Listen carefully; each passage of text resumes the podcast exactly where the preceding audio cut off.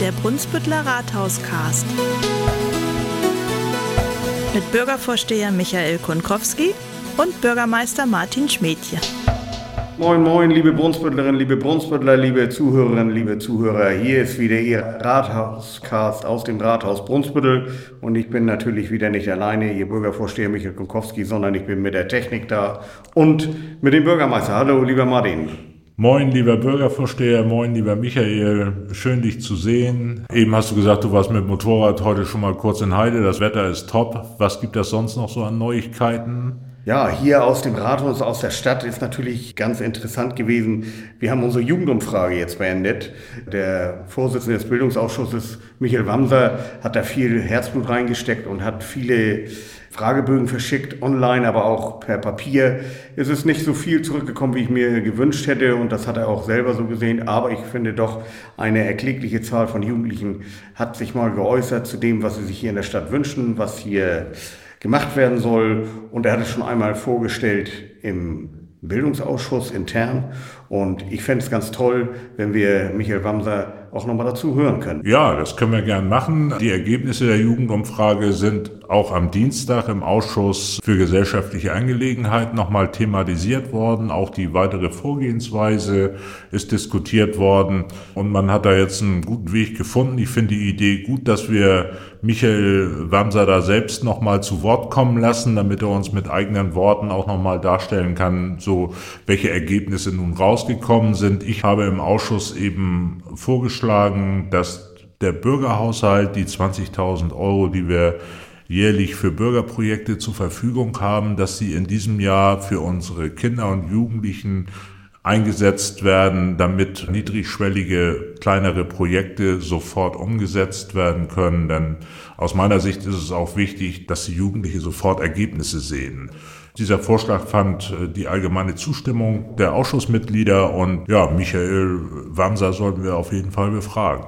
Okay, dann machen wir das doch mal. Hallo Michael. Ja, moin ihr beiden. Erzähl uns doch mal, wie, was ist dabei genau rausgekommen? Wir haben eine Beteiligung gehabt, 20 Prozent. Wovon 20 Prozent? Von angeschriebenen 2270, glaube ich, waren es genau. Das ist dann erstmal, wenn man das hört, 20 Prozent nicht so viel. Ich selber hätte mir vielleicht 40 oder 50 Prozent gerne gewünscht. Aber wir sind mit 20 Prozent auch zufrieden und die sind auch aussagefähig. Die Altersgruppen, die betroffen waren, waren von 9 Jahren bis 25 Jahren. Der Kern, das war klar, hat sich dann auch äh, in den Altersgruppen 9 bis 13, 14 Jahren gebildet. Nach oben wurde es weniger und nach unten fünf Jahre, Entschuldigung, waren es übrigens fünf Jahre bis 25, wurde es dann etwas weniger. Um auf die Ergebnisse kurz zu kommen, der Skaterpark, der ist ganz vorne gelandet, gefolgt dann von einer Halle oder einem Indoor-Spielplatz, äh, wie es genannt worden ist. Wie er aussehen mag, sei jetzt erstmal dahingestellt. Natürlich mit vielen attraktiven Spielzeuggeräten, Turngeräten da drin. Dann kam auch ganz unverhofft das Louvre, wurde sehr oft mitgenannt. Nicht alleine, sondern natürlich auch mit dem Freibad im Sommer draußen, äh, Ölizern dass da vielleicht ja ein bisschen Gestaltung gefragt ist. Das Thema Rutsche, was schon seit Jahrzehnten, glaube ich, ein Thema ist, das können wir auch, glaube ich, wieder vergessen, weil es eine sehr investitionsreiche äh, Geschichte ist. Und wenn man jetzt guckt, gerade im Hallenbad im Louvre wurde der Aqua Cross Park genannt. Da hapert das ein bisschen an der Vermarktung, sprich an der Kommunikation, dass es überall bekannt wird. Also die, die da waren, sagen, eine Riesenattraktion in ganz Schleswig-Holstein, weil das haben nicht so viele. Nur es spricht sich noch nicht rum, da muss ein bisschen mehr kommuniziert werden. Und ich glaube, das ist dann auch ein guter Ersatz für die Rutsche. Ja, und jetzt geht es daran, wir haben 33 Nennungen, nenne ich das mal, die aus der Jugendumfrage rausgefiltert worden sind, 33 Points, die bearbeitet werden. Und natürlich die Nummer eins, der Skaterpark, der aber auch ja schon lange im Fokus stand. Und ich gehe davon aus, weil es auch die Nummer eins aus der Jugendbefragung herausgeworden ist, dass die Politik sich da einig ist und dieses Großprojekt, nenne ich es dann trotzdem mal, weil es auch kostenintensiv ist, umsetzen wird. Wir müssen das in den Prioritätenlisten dann bearbeiten, da steht sogar drin. Wir müssen das nach vorne holen. Aber ich glaube, das sind wir der Jugend jetzt schuldig, dass wir da Farbe bekennen und zwar durch die Bank bei allen Fraktionen. Okay, Michael, herzlichen Dank. War umfangreich, war super und bin auch der festen Meinung, der Bürgermeister hat es auch schon gesagt, wenn wir schnell, auch niederschwellig einige Projekte umsetzen können, bis auf das Großprojekt, was du auch angesprochen hast, natürlich die Skaterbahn, die muss natürlich, braucht Planung, die braucht Zeit, aber die wollen wir auch zeitnah dann umsetzen, wenn das Geld da ist. Aber die kleineren Projekte, die sollten zeitnah umgesetzt werden, damit die Jugendlichen auch wirklich mal sehen, hier in der Stadt passiert was für sie. Das ist, glaube ich, ein ganz wichtiges Thema. Ja, Martin, dann hatten wir das große Glück, den Leiter des Wasser- und Schifffahrtsamtes, Herrn Wittmüß, hier im Rathaus begrüßen zu dürfen. Das war natürlich auch eine interessante Sache, mal vom Chef des WSA zu erfahren, wie geht's mit den Fähren weiter? Ein Streitthema, das immer wieder auch in der Presse hochkocht, wenn hier keine Fähren fahren oder die zu lange in der Bunkerzeit liegen oder eben auch nur kleine Fähren, ist der Unmut in der Bevölkerung groß. Er hat ein bisschen was aufgeklärt, vielleicht aus, mit deinen Worten nochmal zusammengefasst, was in Zukunft vielleicht in Sachen Fähren über den NOK auf uns zukommt. Ja, Michael, die aktuelle Situation, die wir eben dort vorfinden im Bereich der Fähren, ist ja absolut ärgerlich. Die Menschen sind total verärgert, die beschweren sich täglich hier bei uns auch im Rathaus, obwohl wir natürlich auch nichts dafür können.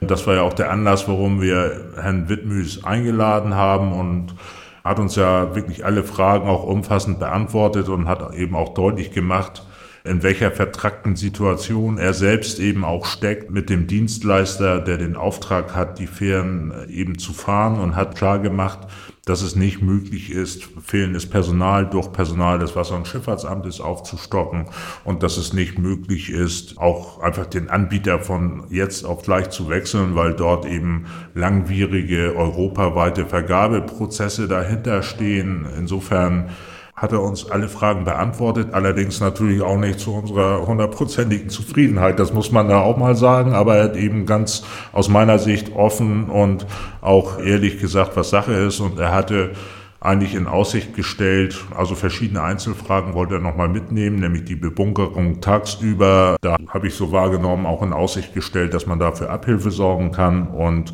ansonsten hat er in Aussicht gestellt, dass sich jetzt im in der ersten Maihälfte auch positive Veränderungen einstellen sollen. Und das müssen wir jetzt eben auch nochmal abwarten. Genau, kann ich auch nur bestätigen. Aber Fähre, Nordostseekanal ist ein Thema, aber auch die Fähre Brunsbüttel-Cuxhaven ist ein großes Thema. Auch wenn man in einigen sozialen Netzwerken schon gelesen hat, geht nur um Wahlkampf. Äh, ich finde trotzdem, es ist eine wichtige Sache, dass wir uns immer wieder dafür engagieren. Und es ist uns ja auch gelungen, jetzt eine feste Zusage für einen Termin beim Bundesverkehrsministerium zu bekommen. Ich weiß, dass wir beide hinfahren nach Berlin, dass unsere Kreispräsidentin und die Vorsitzende des Wirtschaftsausschusses des Kreises mitfährt. Aber muss natürlich auch der Bürgermeister aus Cuxhaven und die Verantwortlichen aus Cuxhaven mit dabei sein, damit man weiß, was da tatsächlich gemacht werden soll. Also ja. ich äh, bin da sehr zuversichtlich, dass wir zumindestens da an höchster Stelle Gehör finden. Hoffentlich können wir dann auch unsere Argumente so weit durchsetzen, dass äh, eine Verbesserung oder vielleicht auch eine tatsächliche Reaktivierung dieser Fährlinie in Frage kommt. Was meinst du? Ja, nicht vergessen dürfen wir natürlich unseren Landrat Stefan Mordig, der auch mit unterwegs sein wird. Und Oder werde ich abgewahrt, weil ich ihn vergessen habe? Ja, nee, das wirst du sicherlich nicht. Da kann er mit um. Ich habe den Ball eben gestern nochmal aufgenommen und in Abstimmung auch mit der gastgebenden Stelle sozusagen vereinbart und habe den Ball weitergespielt auf die andere Elbseite. Also Uwe Sandja und Kai-Uwe Bielefeld, der Landrat des Landkreises Cuxhaven sind mit dem Boot und beide haben schon zugesagt, auch sich mit uns auf den Weg nach Berlin zu machen. Das ist, denke ich, ein gutes Signal und das kann eigentlich unser Anliegen nur verstärken, wenn eben beide Seiten da auch deutlich machen im Verkehrsministerium, wie sehr uns diese Fährverbindung am Herzen liegt. Sehe ich auch so und ich finde auch, das ist auch der richtige Kreis, der dorthin fährt. Wir versprechen uns etwas davon und wir werden natürlich laufend weiter berichten, wie dieses Treffen ausgegangen ist und vielleicht sehen wir ja Licht am Ende des Tunnels. Das wäre wirklich eine tolle Sache. Ja, man darf die Trauben natürlich auch nicht zu, zu hoch hängen. Ich erwarte mir auf jeden Fall eine ernsthafte Prüfung, also eine wirklich ernsthafte Prüfung und nicht eben so ein, Dreizeiler, wir sind nicht zuständig und macht auch, was ihr wollt, aber nicht mit uns. Das haben wir uns oft genug angehört. Wenn wir jetzt nach Berlin fahren, dann erwarte ich mir ein Gespräch auf Augenhöhe und auch eine klare Vereinbarung, was dann nun von wem bis wann zu erledigen ist. Und, und bei der Gelegenheit, Michael, unser anderes Fähren-Thema auf dem Nordostseekanal, das können wir bei der Gelegenheit auch nochmal mit anbringen, dass eben der Nordostseekanal die entsprechenden Ressourcen auch bekommen muss. Und es kann nicht sein, dass die Menschen links und rechts des Kanals die fehlenden Ressourcen ertragen und ausbaden müssen. Genau, richtig. Da bin ich genau bei dir. Das haben wir auch schon im Vorwege mal besprochen. Das große Thema Fähren, ob über die Elbe oder über den NOK, sind beim Bundesverkehrsministerium angesiedelt und da muss es auch funktionieren. Jetzt hören wir draußen die Handwerker kloppen hier. Ich hoffe, Sie können uns alle noch ganz gut verstehen. Aber draußen, es bewegt sich was. Auch der Boden bewegt sich hier. Also Bewegung ist das Thema. Es bewegt sich in der Industrie etwas. In aller Munde ist Brunsbüttel als Boomtown. Aber auch im Norden des Kreises stehen die Zeiten auf Aufbruch, kann da ein großes Batteriewerk entstehen mit bis zu 3000 Arbeitsplätzen. Das strahlt sicherlich auch in unsere Richtung aus, aber auch LNG und der RWE Ammoniak Terminal sind Dinge, die hier in unsere Region ausstrahlen. Wir brauchen für diese Ansiedlung gute Beschlüsse, die wir hoffentlich auch finden werden. Da bin ich fast sicher. Aber wir brauchen auch Wohnraum. Wir brauchen nicht nur die Arbeitsplätze, sondern auch, wir wollen die Menschen hier in unsere Region holen. Das ist immer das Thema, was wir immer weiter auf der Agenda haben. Und ich glaube, da sind wir hier auch ganz gut aufgestellt. Oder wie siehst du das? Ja, das muss man natürlich differenziert betrachten. Hier in Brunsbüttel, wir haben im Moment so viele Ansiedlungsanfragen wie noch nie. Da tut sich eine Menge. LNG, grüner Wasserstoff auf Ammoniakbasis und, und, und. Jetzt kommt ja als nächstes, dass wir auch so ein LNG-Terminal in Schiffform, also für, für die kurzfristige Versorgung mit LNG bekommen werden. Jedenfalls sind die Vorzeichen entsprechend auch positiv. Da stehen der Verwaltung oder stehen uns als Stadt eben auch noch einige Herausforderungen ins Haus. Da muss noch eine Pipeline zur Jara gelegt werden, mal schnell zweieinhalb bis drei Kilometer. Und wenn man weiß, wie lange es eigentlich im Normalfall dauert, bis eine Trasse zwischen allen Bedenkenträgern abgestimmt ist, dann äh, wird es jetzt höchstwahrscheinlich so sein, dass wir eine Mail bekommen und dass wir drei Stunden Zeit haben, nochmal zu sagen, ja, wir sind einverstanden und freuen uns und dann geht's los. Dann wird das Ganze in ein Gesetz gegossen und das ist es dann. Aber aus meiner Sicht auch die richtige Vorgehensweise und ich bin eigentlich auch froh, jetzt so in dieser Krisensituation zu erkennen, dass, wenn es hart auf hart geht, dass wir handlungsfähig sind und dass auch Entscheidungen getroffen sind. Das freut mich eigentlich sehr. Aber nochmal auf den Eingang zurück. Ja, Batteriewerk in Heide, bei uns die vielen Anfragen, ja.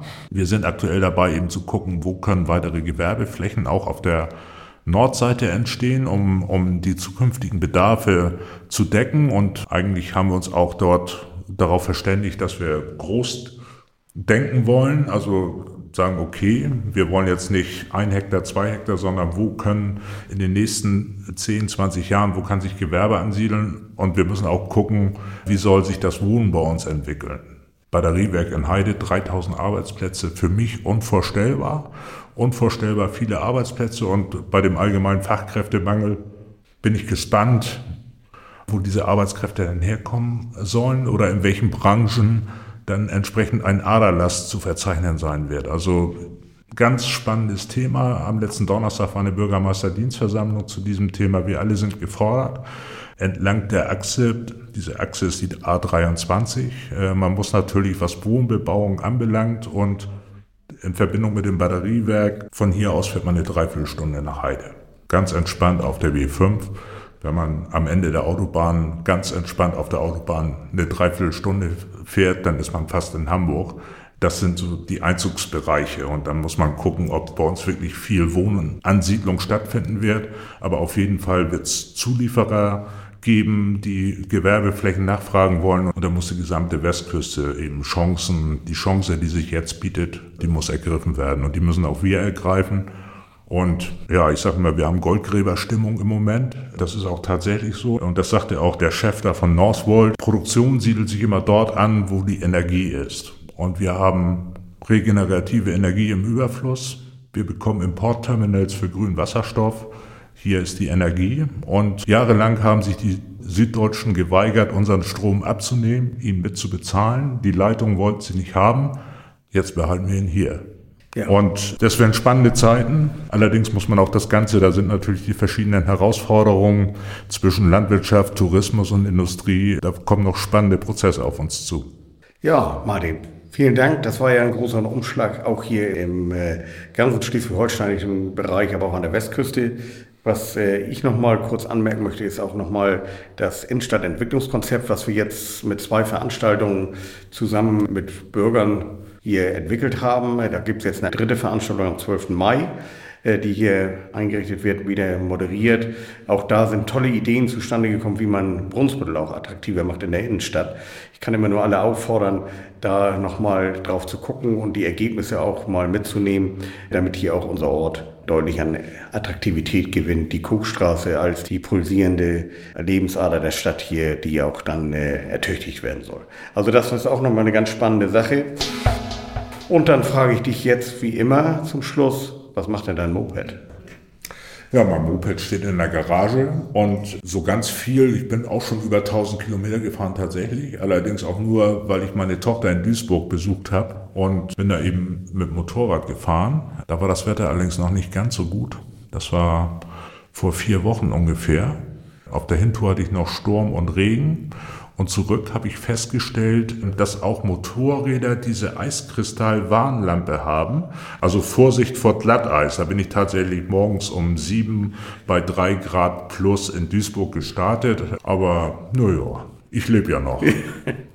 Gut, wunderbar. Also wir behalten das im Auge, dass wir wieder zusammen eine Tour machen. Und äh, ich hoffe, dass es auch bald losgeht. Ja, meine lieben Zuhörerinnen und Zuhörer, liebe Brunsbüttlerinnen, liebe Brunsbüttler, ein paar Neuigkeiten aus der Stadt jetzt für den Mai-Podcast. Ich hoffe, es war interessant für Sie und Sie schalten wieder ein und wir können Sie mit neuen Ideen dann versorgen. Also von meiner Seite aus war das das, Martin. Das soll mein Schlusswort sein. Hast du noch was? Ihr könnt natürlich jetzt noch ein bisschen rumfrotzeln, lieber Bürgervorsteher, aber das will ich gar nicht. Aber doch, das will ich doch jetzt nochmal erzählen. Und zwar jetzt auch dein Hinweis, so was macht dein Motorrad? Ich bekomme fast täglich WhatsApp-Nachrichten von meinem lieben Bürgervorsteher und sagt, hier die Sonne scheint und ich sitze gerade auf meinem Motorrad und ich bin hier und wir machen noch ein kurzes Päuschen. Da kann man natürlich neidisch werden, lieber Michael. Aber ich gönne es dir von Herzen und ich sage dir nur, meine Zeit wird kommen. Auf die freue ich mich mal lieber. Also, dann alles Gute für Sie alle und schalten Sie wieder ein, wenn es beim nächsten Mal wieder heißt Podcast aus dem Rathaus Brunsbüttel. Ja, tschüss. Tschüss, tschüss. Rathauscast der Podcast aus dem Brunsbüttler Rathaus.